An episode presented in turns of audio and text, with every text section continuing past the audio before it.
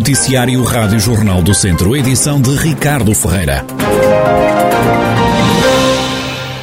Está na estrada a campanha de segurança rodoviária Ao Volante o Telemóvel Pode Esperar. A ação conjunta da Autoridade Nacional de Segurança Rodoviária, GNR e PSP, passa amanhã, à tarde, por Viseu. Paula Vicente, da Autoridade Nacional de Segurança Rodoviária, fala sobre esta campanha. Ela vai decorrer de 24 a 30 de maio, uh, vai também uh, passar por Viseu, uh, no dia 25 de maio, na Avenida Manuela Abreu Lameira, e um, tem por objetivo uh, alertar os condutores para as consequências negativas e mesmo fatais do uso indevido do telemóvel uh, durante a condução.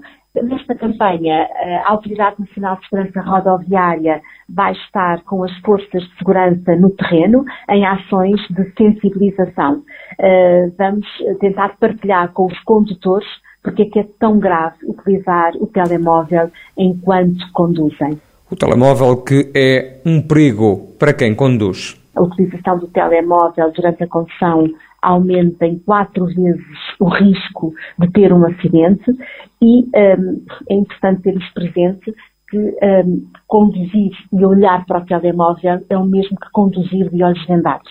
Uh, se nós uh, olharmos para o telemóvel durante apenas 3 segundos, estamos a percorrer uma fila, o equivalente a uma fila de 10 carros eh, de olhos vendados. Portanto, isto dá-nos esta imagem, dá-nos uh, a percepção uh, da gravidade uh, deste comportamento. se formos a 120 km por hora, percorremos o equivalente a um campo de futebol. sabemos também que conduzir com a com, tele, com a utilização uh, do telemóvel uh, é o mesmo eh, que conduzir, ou tem os mesmos efeitos que conduzir com uma taxa de álcool no sangue de 0,8 gramas por litro. Paula Vicente, da Autoridade Nacional de Segurança Rodoviária, que com o apoio da Guarda Nacional Republicana e Polícia de Segurança Pública leva a cabo esta semana a campanha de segurança rodoviária ao volante, o telemóvel pode esperar. Marcelo Caetano Delgado, responsável pela Direção Municipal de Ordenamento e Desenvolvimento Económico da Câmara de Viseu, é o novo presidente da Associação dos Trabalhadores da Administração Local. O combate à corrupção é uma das prioridades do mandato de quatro anos de Marcelo Caetano Delgado, à frente da Associação dos Trabalhadores da Administração Local. Queremos que a ATA esteja sempre na primeira linha na implementação de políticas públicas que tenham a ver com o poder local. E selecionamos para os primeiros dois anos a problemática do combate nacional à corrupção, que é um objetivo estratégico do país e ao qual a ATAN quer estar, uh, ser um ator ativo na implementação dessas políticas. Eu não, não focaria isso numa, numa lógica exclusiva voltada para as autarquias locais, eu focaria isso num combate nacional eh, que tanto envolve atores públicos como envolve atores privados. E como é que se combate esta questão da corrupção? Para além da consciência cívica, há um conjunto de medidas que são, na minha opinião, fundamentais, que são, digamos, os instrumentos essenciais para ter uma cultura preventiva de corrupção. Primeiro, o plano de prevenção da corrupção e de infrações conexas. Esse plano tem que ser um plano operacional, medido, avaliado e atualista. Segundo, a existência de um código de conduta onde as organizações definam boas práticas de combate preventivo à corrupção. E terceiro, a proteção dos denunciantes. Marcelo Caetano Delgado entende que há também que estar atento às próximas fontes de financiamento. A primeira ideia é o aproveitamento de todas as oportunidades que se vão colocar ao país nos próximos 10 anos, sendo certo que elas estão muito centradas no aproveitamento de todos os recursos financeiros de fontes externas de financiamento, isso por um lado, e por outro lado, em todas as alavancas que o país vai beneficiar no próximo ciclo governativo relativamente a essas fontes de financiamento. Marcelo Caetano Delgado, ele que é responsável pela Direção Municipal de Ordenamento e Desenvolvimento Económico da Câmara de Viseu, que é o novo presidente da Associação dos Trabalhadores da Administração Local, tem um mandato pela frente de quatro anos.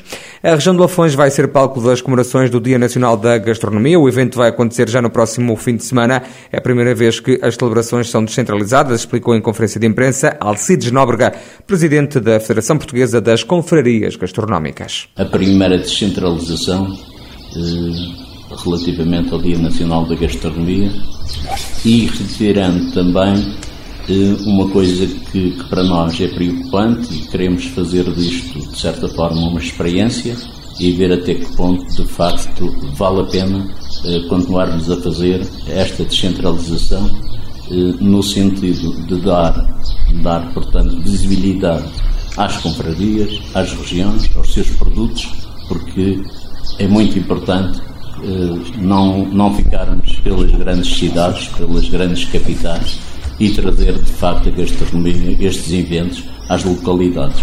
As celebrações são organizadas com o apoio das confrarias gastronómicas de Lafões e do Frango do Campo e também dos três municípios de Lafões.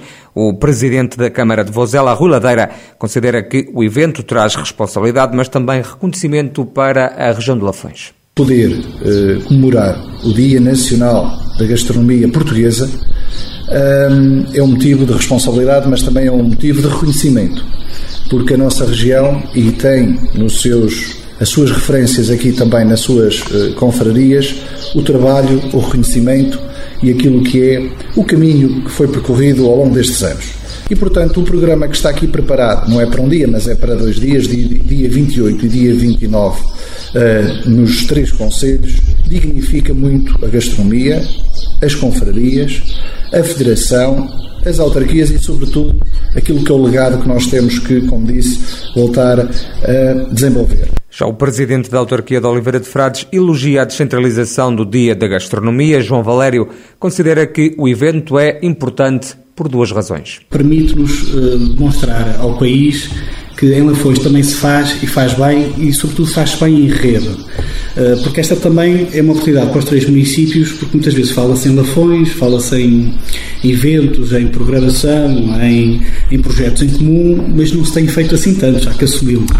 E, e agora aqui o Dia Nacional de Gastronomia é também uma oportunidade para nos mostrarmos em rede. Eu penso que cada um dos conselhos ganha quando se apresenta em rede, porque ganha escala, ganha dimensão e ganha outra visibilidade.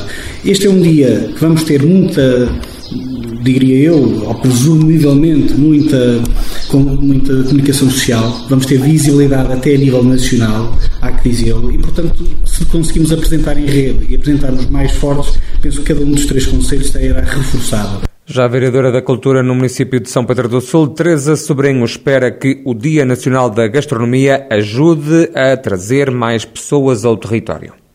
E o que eu acho é precisamente isto, tal como foi dito pelos senhores Presidentes de Câmara, nós temos que agarrar o que nós temos de único e não temos que andar a, a copiar nada, porque nós temos tanta coisa boa, tanta coisa única, cada um de nós e todos juntos, que se cada um pegar no que tem de único, de certeza absoluta que atraímos muitos visitantes ao nosso território.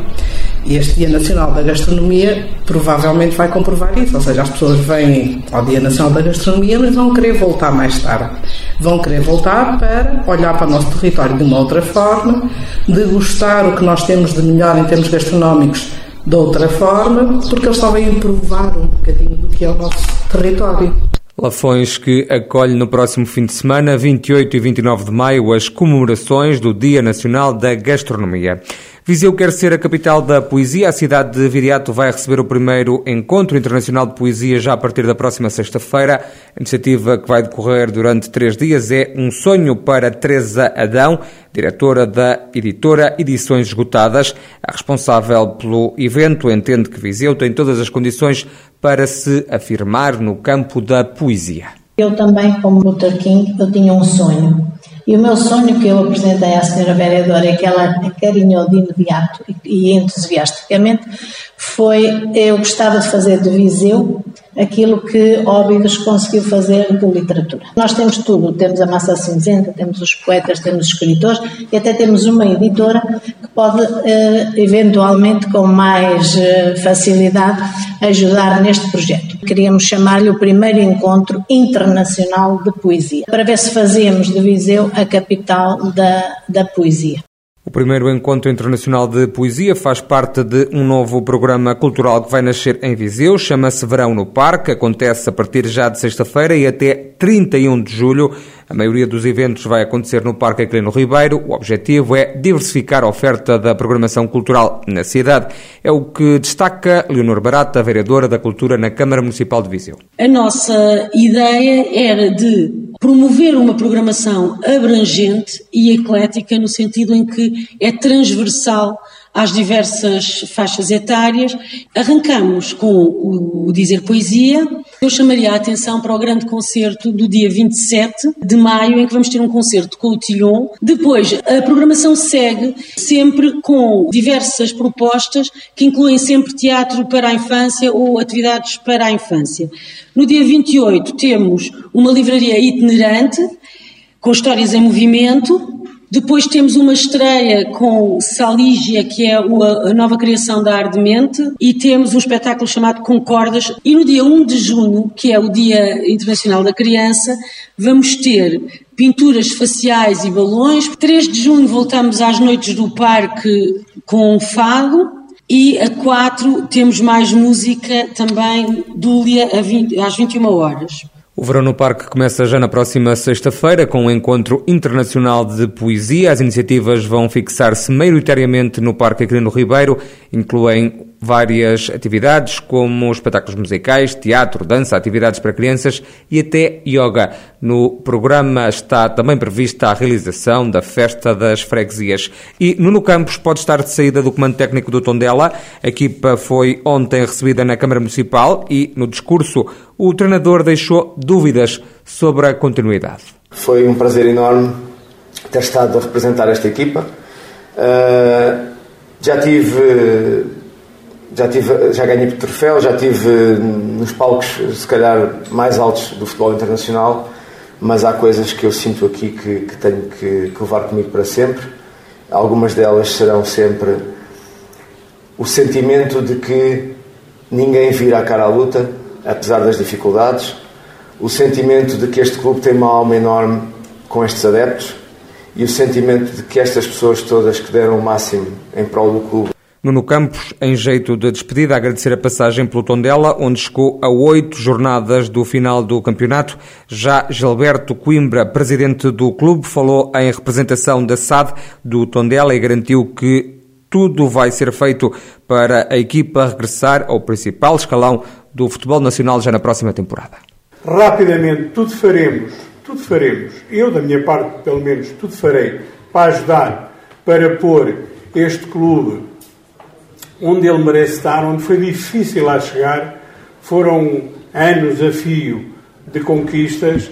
Também tenho que vos dizer que eu diria até que foi, foi, foi fácil começar na Distrital e começar a esgravatar eh, ano após ano para lá chegar, de forma a chegar à Primeira Liga, e depois é, enfim, caiu, sei lá, caiu umas montanhas todas em cima quando eu vi aqueles últimos 3 ou 4 minutos, não quer dizer que acontecesse, mas nomeadamente com o jogo do, aqui em casa com o Bessa, naqueles 4 minutos, aquele empate, caiu-me tudo em cima, mas como já disse, quem anda à chuva molha-se, aconteceu, há que levantar a cabeça, conforme lá chegamos, também vamos ter a oportunidade de lá chegar Gilberto Coimbra, presidente do Tondela, que ontem foi recebido na Câmara Municipal depois da presença histórica na Taça de Portugal, competição que a equipa Auriverde perdeu para o Futebol Clube do Porto.